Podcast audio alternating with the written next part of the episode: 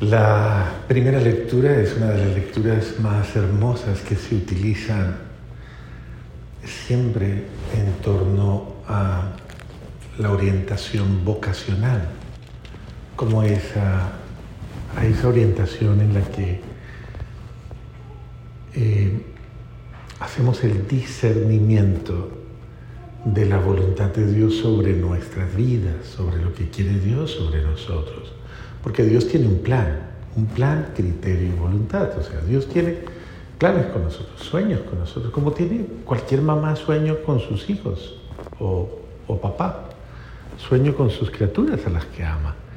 Todos tenemos un sueño y deseamos lo mejor para aquellos que llamamos Dios de la misma manera. Tiene un sueño con cada uno de nosotros desde antes de que naciéramos en el vientre de nuestra madre. Piensen, porque esto es muy importante. O sea, desde la eternidad, desde la eternidad de Dios, que es su tiempo, su espacio, su dimensión, incomprensiblemente eh, sin tiempo, en el momento en que Dios, en su infinita perfección, grandeza,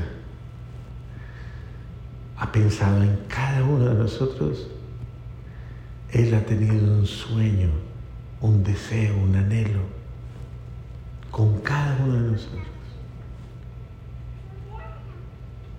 Y esto es muy importante porque es importante en la vida uno preguntarme, preguntarse a sí mismo constantemente si yo he en algún momento coincidido, y lo digo de esta manera porque no quiero forzar las cosas, pero, pero es importante que lo entendan. Eh, yo he coincidido con los planes de Dios.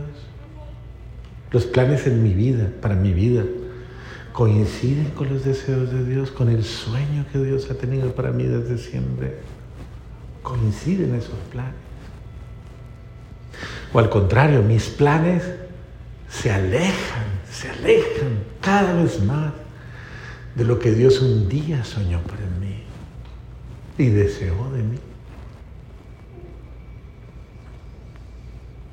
Y en este sentido pienso yo que vale la pena a tiempo uno preguntarse esto porque uno solo tiene una vida, usted no tiene, usted no repite, usted, como lo dicen de los gatos, no, no. Usted solo tiene una. Una sola vida. Que la puede vivir en diversas etapas, ¿no? O sea, eh, etapas que nunca volverán. Ya vivió su niñez, ¿cierto? Bien o mal, pero ya la vivió, ¿cierto? Vivió su adolescencia, bien o mal, pero ya la vivió. Vivió su juventud. ¿Sí o no? Bien o mal. Para muchos que ya no están jóvenes, nosotros los jóvenes todavía seguimos disfrutando.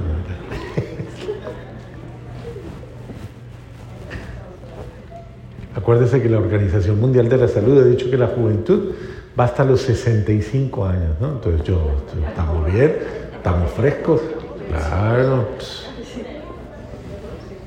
Vamos, estamos frescos.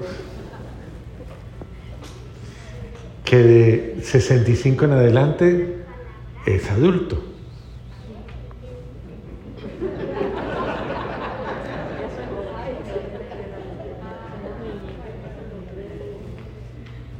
Y de 80 en adelante, adulto mayor. Está más madurito, pero todavía muchacho. Claro. Eso es mucha juventud acumulada. Menos mal que les gustan, así se entretienen. Entonces, observe usted que cada etapa de la vida es un don que Dios le da. Es una gracia. Irreversible.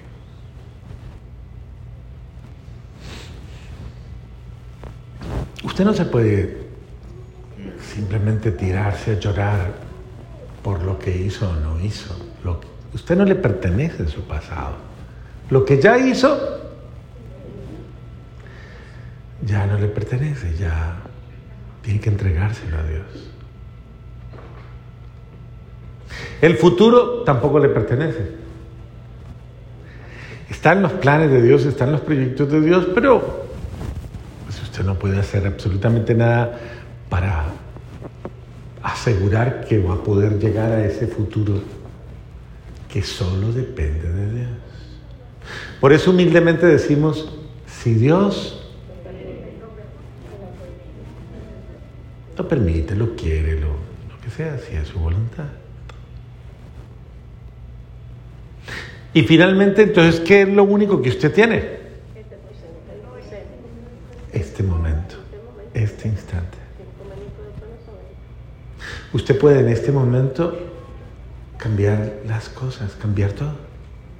Hoy, aquí y ahora, en cada instante en que es consciente, usted puede cambiar las cosas, puede ser mejor, puede darse la oportunidad, incluso de volver a enganchar con el plan de Dios y decir, a ver, hasta hoy he despreciado, desparramado mi vida, despilfarrado mi vida, he vivido mal. A partir de hoy, porque es la pregunta, yo siempre hago esta pregunta. ¿Cuántos años tiene usted?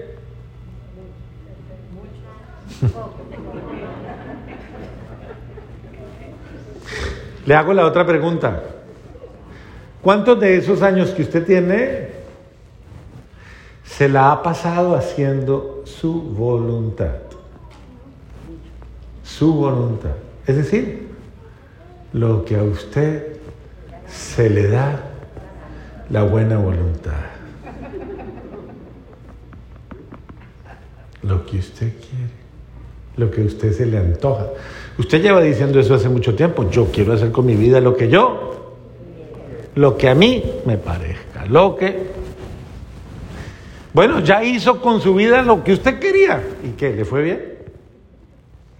¿Se siente orgulloso de lo que ha hecho? ¿Orgullosa de lo que ha hecho?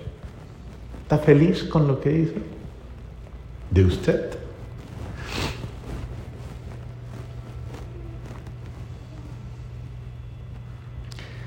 Si todavía no está contento, no está contenta, no se siente satisfecho, satisfecho, haga un alto y piense, piense, sea humilde y haga un alto y diga, ¿y por qué no le doy a Dios la oportunidad de hacer en mí y conmigo lo que Él quiere?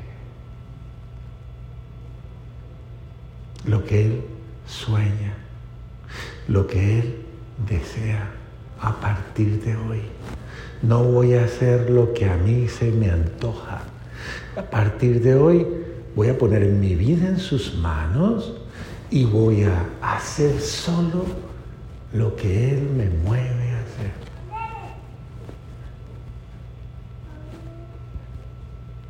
Eso, eso puede hacer una gran diferencia en su vida una absoluta diferencia en su historia. Pero tiene que comenzar por dejar de hacer tantas cosas caprichosas que usted hace.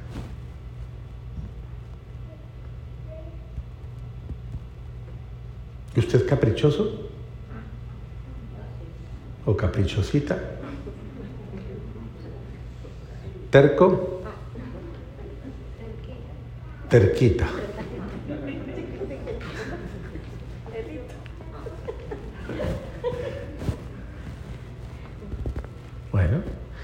Y uno muchas veces sufre por sus propias, por ser, como dicen ustedes, tan cabeciduros,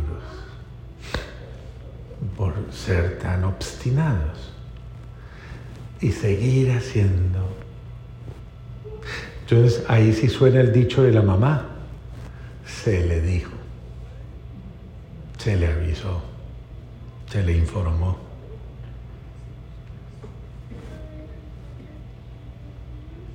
Entonces, miren qué importante es hacer un alto y pensar con delicadeza, considerar con delicadeza. Dios tiene un plan para mí, un sueño, un deseo, un proyecto de vida, un proyecto de vida. Y esto es muy delicado. Yo voy a decir algo con lo cual no quiero pues, perturbarlos hoy y mandarlos a dormir perturbadamente. Muchas personas se casaron sin haber sido destinadas de la eternidad el matrimonio. No tenían vocación para casarse. Pero forzaron la vaina, la forzaron.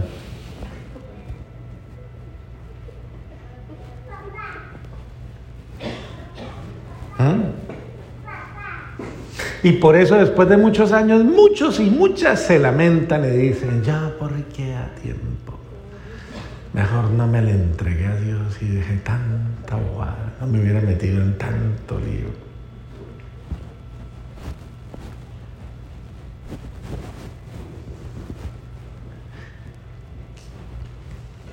Dios tiene planes para nosotros.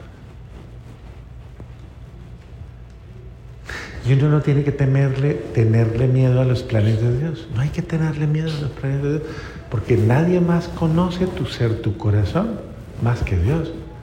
Solo Dios sabe para qué te hizo.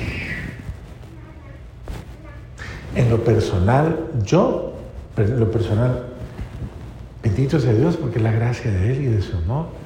En lo personal, yo soy una de esas personas que no quise seguir mi vida sin... Y una de mis crisis más grandes fue esa. ¿Qué quieres de mí? Y yo tuve la oportunidad de casarme muchas veces. Y una específica en la que ya tenía la víctima para casarme y toda la cosa. Porque una víctima, esa iba a sufrir mucho. Porque uno tiene que reconocer lo, pues, lo difícil que es uno. Por eso yo acepto el dicho de un amigo mío que me decía, fulano es bueno, viví con él. No, uno cuando... Uno tiene que saber que uno no es fácil.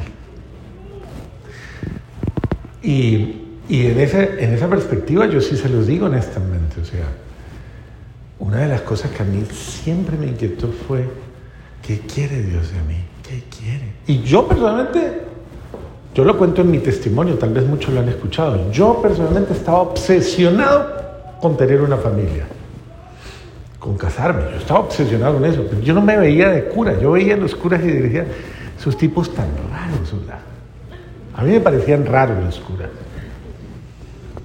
Yo no sé de dónde le salía esa cosa de, de volverse curas. Yo por eso no soy de los que desde chiquito jugaba con hostias y toda esa cosa y quería estar allá. Nunca en la vida se me pasó por la cabeza, nunca en la vida llegué a pensar que iba a terminar aquí. Pero bueno, así son los designios de Dios. Solo Él sabe por qué lo hizo. Entonces nunca llegué a pensar en eso, créanme, nunca, nunca, nunca.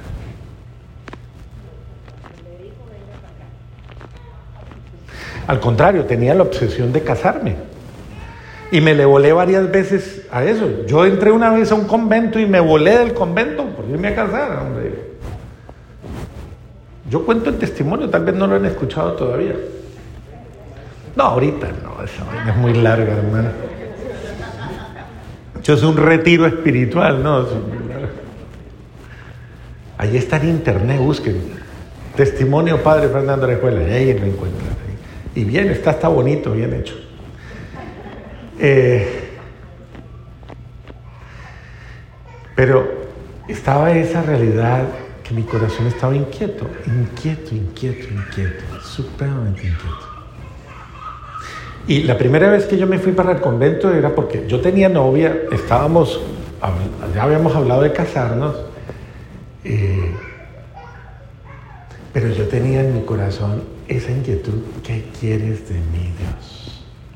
O sea, y a mí me resonaban palabras como estas, como esta, por ejemplo. Esta palabra es fuerte.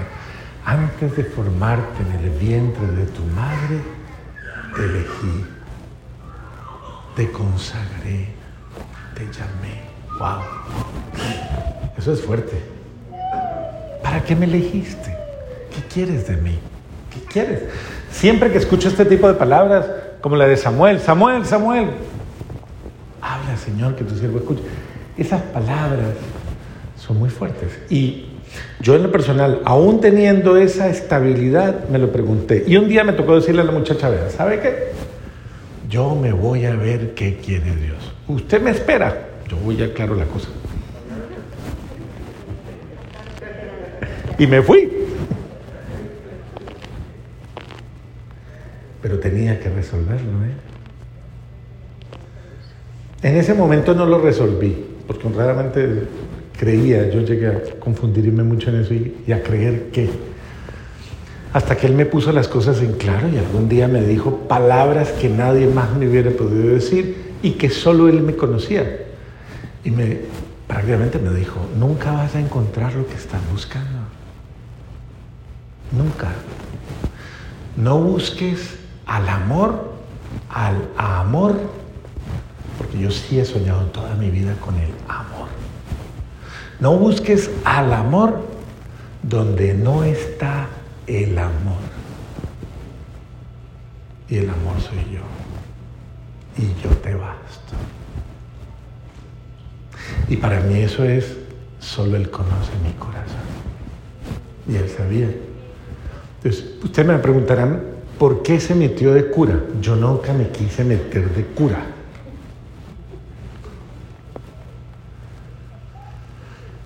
Tal vez lo único que me pasó fue que me enamoré de Jesucristo. Y por seguir a Jesucristo terminé de cura, pero yo nunca soñé con ser cura. No me interesaba ser cura. ¿Qué me interesaba hacer? Ser como Jesús. No más. Ese era mi sueño, no era más. Porque no hay nada que me haya seducido más en la vida que Él. Y en ese sentido, eh, es eso, ¿no? Es ese amor que no lo encuentras, pero es esa vocación, es, eso es la vocación, es el don sobrenatural, que lo puede tener cualquiera. Yo no estoy ahorita haciendo un sermón para sacar unos curas más de aquí, no, yo estoy, o monjas de pronto. Pues, bueno, podemos fundar una comunidad para las que ya están un poquito más eh, malditas. Así nadie se queda por fuera. Pero, pero es el sentido de, entiéndalo claramente, es importante que usted en su vida actual y en su realidad actual no se vaya de este planeta, no se vaya de este mundo, no se vaya de esta realidad sin haberle dado la oportunidad a Dios de que le muestre que es por la razón por la cual Él le dio la vida, la existencia. ¿Cuál es el plan que Él tiene con usted? Piénselo porque eso sí generaría mucha insatisfacción. El no responder a un plan tan maravilloso como él. A los que todavía no se han casado, no se vaya a quedar solterón o solterona por ahí, obsesionado en encontrar eh, mujer u obsesionada en encontrar marido. Y después, con todo respeto y todo cariño, se los digo, no y después se queda por ahí mendigando toda la vida amor. Teniendo el amor en toda su plenitud para usted. Y sabe, a uno le va bien. Yo llevo cuarenta y pico de años en esto y me ha ido bien, en este matrimonio.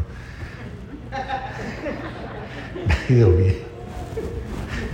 Bueno, al menos uno, uno lo goza mucho, lo hace feliz a uno, que eso es lo importante, ¿no? ¿Usted es feliz en su matrimonio? ¿Usted le hace feliz su matrimonio? Si le hace feliz, va por un buen camino. Entonces, piénselo porque es importante que yo con esto no quiero decir que no, pero aún los que están viviendo su vida marital y su vida de convivencia o de soltería, piensa en esto, ¿por qué no enamorarme de él? ¿Qué importa? No sé cuánto voy a vivir, 20 años más, 10, 5, dos días, tres días, ¿por qué no me enamoro de él? Lo que me falta por vivir. ¿Y por qué no lo disfruto? ¿Y por qué no le permito hacer en mí, en mi corazón, en mi vida, en mi ser lo que él quiere? ¿Qué quiere hacer Dios con usted? ¿Qué quiere hacer conmigo como mujer? ¿Qué quiere hacer conmigo como hombre, como persona? Muchos de ustedes incluso han sacrificado sus sueños y todo esto por muchas razones muy valederas y, maravillosas, muy grandes, como tener un hogar, tener hijos, tener eh, eh, ciertas condiciones favorables de vida. Muchos han hecho sacrificios inmensos, han sacrificado hasta sus carreras, han sacrificado eh, muchos aspectos de su vida. Uno no es simplemente porque haga una profesión o no haga una profesión. Uno es verdaderamente porque se realiza a plenitud en todos los órdenes de su vida como persona. Se realiza en todos con plenitud. Hay muchos, y sigo hablando, con esto no quiero hacer sentir a nadie mal, pero hay muchas mujeres viviendo al lado de su hogar y están frustradas. Y hay muchos maridos también en un proyecto de vida frustrados. Y muchas veces sus parejas les han cortado las alas y no les han permitido crecer más, más, más, más, más. No los impulsan, no los proyectan. Entonces ella se queda ahí y él se queda ahí. Bendito sea Dios. Y por eso llegan a ser tan infelices, porque porque no se animan, no se impulsan en un proyecto de vida a descubrir mutuamente, los dos juntos, por ejemplo, una pareja, ¿por qué no los dos le dicen a Dios, venga, pidámosle a Dios qué quiere de nosotros? Así muchas parejas han encontrado su vocación, o muchas familias han encontrado su vocación, incluso misionera, y muchas han encontrado una vocación a irse a servir. Yo conozco familias que se han ido de misioneras a, a muchos países del mundo a servir, a evangelizar, a, ayudar a muchos proyectos de vida y se sienten absolutamente útiles y felices dándole vida a otros. Si yo no me hubiera casado, yo me hubiera ido de misionero, claro, con una misionera. Eso ya había tenido misioneritos, claro. Pero yo pienso que la vida es para eso, para si el grano de trigo cae en la buena tierra, produce fruto. Una vida que, que tiene una buena semilla en su corazón da buen fruto. Si mi vida no está dando fruto, si mi vida tiene signos de esterilidad y yo me siento estéril en mi vida, no doy más, ya hasta me estoy cansando, aburriendo, hartando de esta vida que tengo, no nada más. ¿Qué hago todos los días? Lavo, cocino, plancho, arreglo, vuelvo y me levanto, vuelvo y lavo. Voy a dar una vuelta al, bloque a ver para, no, para adelgazar. Y luego vuelvo y sigo. De pronto al gimnasio, de pronto una cosa, la otra. Y, y lo mismo. ¿Y qué más? ¿Eso es toda su vida? Bendito sea Dios.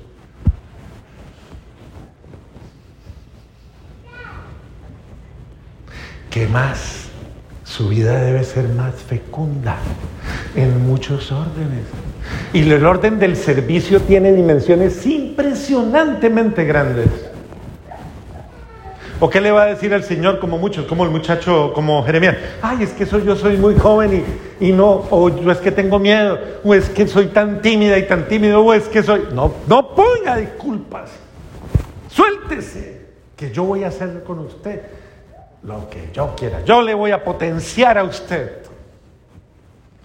Y Dios lo potencia a uno. Yo se lo digo con cariño porque, claro, imagínense, ¿de dónde me saca Dios? A mí me sacó de un basurero. Un tipo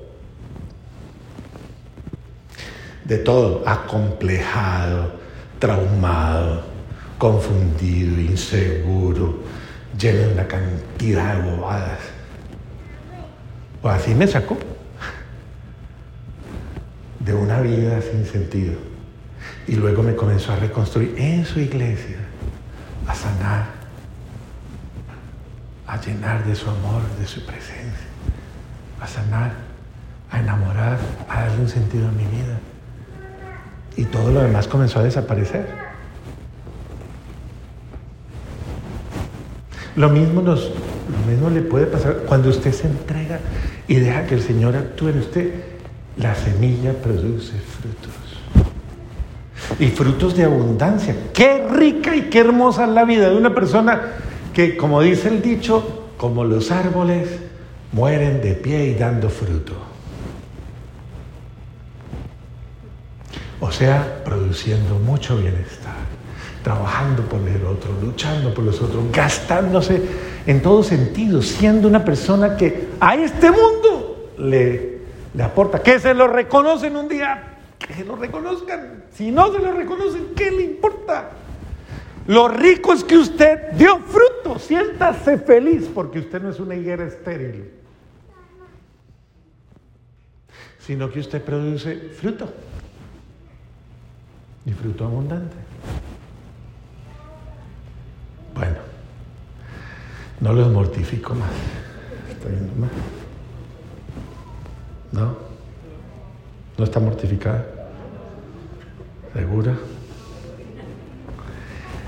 Finalmente, este es el sentido, y solo lo digo para que se lo lleven en el corazón, por el cual hay que defender la vida por todos los medios. Porque cuántas criaturitas que han sido engendradas, aunque sus papás no los hayan deseado, Dios sí. Y Dios sí los ha programado para que sean seres benditos, bienaventurados y maravillosos en la vida de los seres humanos.